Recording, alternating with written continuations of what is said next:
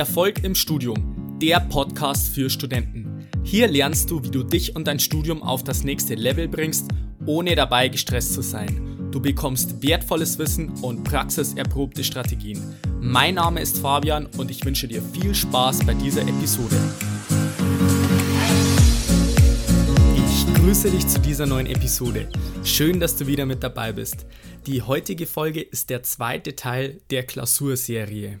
Heute geht es darum, wie du die Klausurphase schnell und effizient planst, sodass du wirklich das machst, was für die Klausur wichtig ist und somit den Grundstein für eine strukturierte Prüfungsphase legst. Viel Spaß! Dann kommen wir mal zum nächsten Block.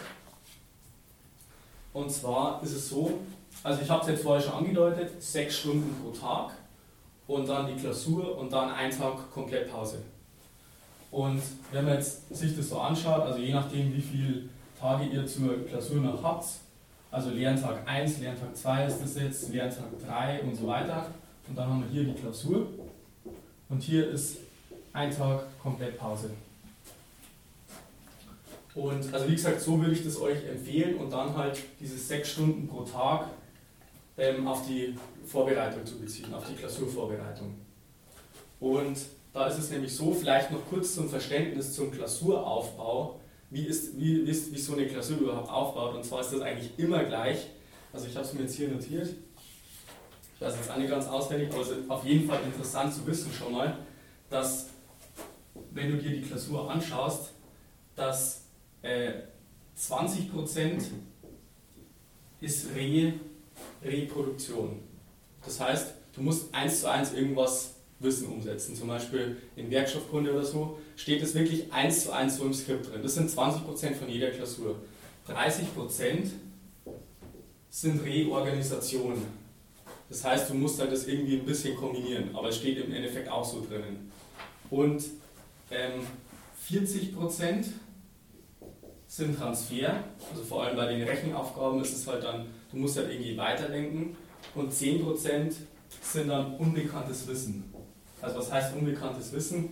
Das ist halt einfach, das, da kannst du dich eigentlich letztendlich nicht darauf vorbereiten. Es gibt in jeder Klausur eigentlich irgendeine Aufgabe, wo du denkst, hey, da habe ich echt noch nie was davon gehört und das, ähm, das ist halt unbekannt. Da kann sich schlecht darauf vorbereiten, mal hat man Glück, mal weniger. Aber letztendlich gilt es halt, sich auf dieses zu äh, konzentrieren. Und die Hälfte von der Klausur ist schon mal irgendwas, was so eigentlich drankommen ist. Vielleicht auch äh, in den Rechenklausuren, ähm, wo du sagst, so eine Aufgabe ist eigentlich schon mal dran gekommen. Ich habe jetzt die Aufgabenstellung, vielleicht sind es irgendwie andere Zahlen, aber es ist im Endeffekt genau das Gleiche. Also das schon mal zum Gedanken, dass, dass, dass das nicht immer komplett alles neu ist und so weiter, sondern dass, dass das schon mal wichtig ist zu wissen.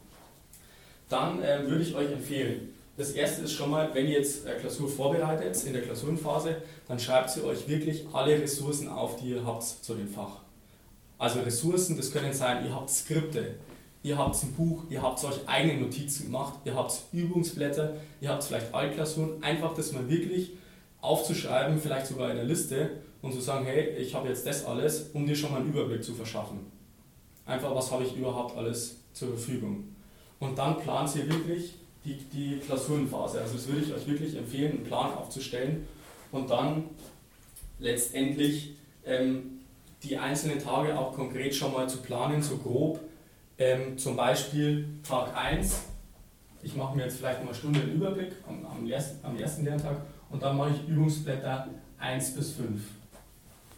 Am zweiten Tag mache ich zum Beispiel Übungsblätter 6 bis 10.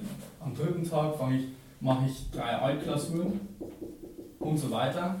Und am letzten Tag schreibe ich zum Beispiel noch eine Formelsammlung und Puffer. Also dass ihr euch das wirklich so überlegt. Das kostet eigentlich nicht viel Zeit, aber wenn ihr euch das schon mal überlegt, dann wird euch auf jeden Fall auffallen, wenn ihr zeitlich irgendwie komplett was verplant. Weil ich kenne halt das selber auch von meiner Klausurphase, dass ich zum Beispiel was mache, ich rechne irgendwelche Übungen und dann habe ich zum Beispiel äh, festgestellt, zwei Tage vor der Klausur fällt mir ein oder drei Tage, hey, ich habe eigentlich noch gar nicht so viel Altklausuren gerechnet. Oder noch fast keine. Und dann hockst du halt so zwei Tage vor der Klausur da, denkst dir, okay, ich muss jetzt mit die Altklausuren anfangen, dann schaust du da rein und denkst dir, hey, ich check eigentlich gar nichts. Und wenn du dir das vorher überlegst und ein bisschen strukturierst, dann checkst du, okay, ich habe jetzt diese Übungsblätter, die mache ich jetzt die ersten zwei Tage. Und dann merkst du, hey, ich hänge mich so sehr an den Übungsblättern auf, ähm, ich, muss, ich muss auf jeden Fall schauen, dass ich jetzt mal die Altklausuren mache, weil wenn du halt mit irgendwas anfängst, sind wir wieder auch beim Thema, du hast bloß sechs Stunden Zeit pro Tag, dann äh, ist es so, dass du vielleicht irgendwas machst, aber kurz vor der Klausur feststellst, dass du eigentlich das komplett Falsche gemacht hast. Also du kannst natürlich noch so effizient lernen und so weiter, aber wenn du es falsch machst, dann bringt dir das trotzdem nichts. Und äh, also das schon mal zu den, zu den einzelnen Lerntagen. Ähm, wie gesagt, ich würde euch auf jeden Fall empfehlen, diesen Puffer einzuplanen, weil es wird immer irgendwas passieren, was ihr vielleicht nicht so vorgesehen habt. Vielleicht braucht ihr bei der einen Aufgabe länger und so weiter, dass ihr auf jeden Fall einen Puffer einplant. So ein, ein bis zwei Tage, je nachdem. Also ich habe immer einen Tag Puffer, wo ich sage, am letzten Tag schreibe ich jetzt nur die Formelsammlung. Das dauert vielleicht ein, zwei Stunden und dann Puffer, wo ich sage, vielleicht mache ich nur mal irgendwie eine Klausuraufgabe auf Zeit und so weiter, dass ich da wirklich das, dass ich das so strukturiere, dass ihr diesen Puffer einplatzt. Und äh, ich habe es auch schon des Öfteren erwähnt mit diesem Tagesplan oder diesem Tagesjournal. Da ist es dann auch so, wenn ihr das regelmäßig macht, dann lernt ihr euch selber besser kennen. Also ihr lernt euren Lernprozess kennen. Und das ist halt in der Klausurphase auch wichtig, weil du musst natürlich auch selber einschätzen können, wie viel kann ich jetzt schaffen. Wenn ich jetzt sage, hey, okay, ich, ich weiß, ich kann mich jetzt selber einschätzen, ich schaffe jetzt an einem Tag fünf Übungsblätter. Und dann fällt dir auf, nee, eigentlich schaffe ich bloß ein oder zwei Übungsblätter, dann bringt dir das natürlich nichts. Deswegen geht es ja darum, mit diesem Journal auch dich selber kennenzulernen und zu sagen, hey, ich kann mich einschätzen, wie lange brauche ich jetzt für diese und jene Übung. Weil du siehst ja unter dem Semester schon, wie läuft es jetzt bei dir und dass du halt das wirklich dann einschätzen kannst. Das ist halt echt wichtig, das zu wissen dann auch. Genau. Dann ähm, ist es so, ich habe es jetzt hier schon angesprochen, diese Formelsammlung und Puffer.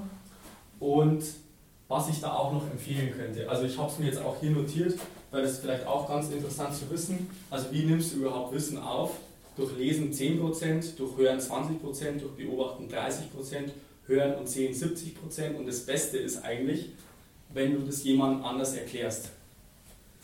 Und ich bin jetzt kein Fan von Lerngruppen, wo man sagt, man trifft sich jetzt jeden Tag in der Klausurenphase und lernt halt acht Stunden zusammen oder was weiß ich, oder sechs Stunden, wie da.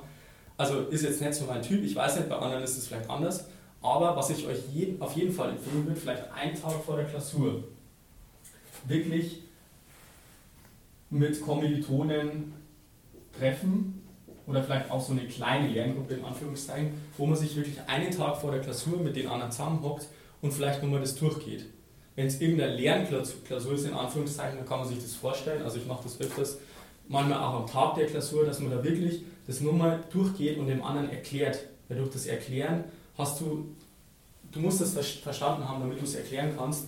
Und dann hast du einfach einen ganz anderen Zugang zu dem Wissen und reflektierst das nur mal. Und das ist nun mal der, also in meiner Meinung nach der ultimative Tipp vor der Klausur, ein, zwei Tage oder am Tag der Klausur, je nachdem wie das Stresslevel ist. Aber dass man das wirklich wem anders erklärt. Das ist, also es gibt fast nichts Besseres, als jemand anders zu erklären. So, das war's jetzt für diese Episode. In der nächsten Folge geht es dann darum, wie du in der Klausurphase einen perfekten Tag strukturierst, wirklich von morgens bis abends, sodass du effizient und produktiv bist, aber wirklich nicht gestresst bist. Ich würde mich freuen, wenn du da wieder dabei bist. Bis dahin wünsche ich dir noch einen wunderbaren und erfolgreichen Tag. Bis dann, bleib dran, dein Fabian. Ciao.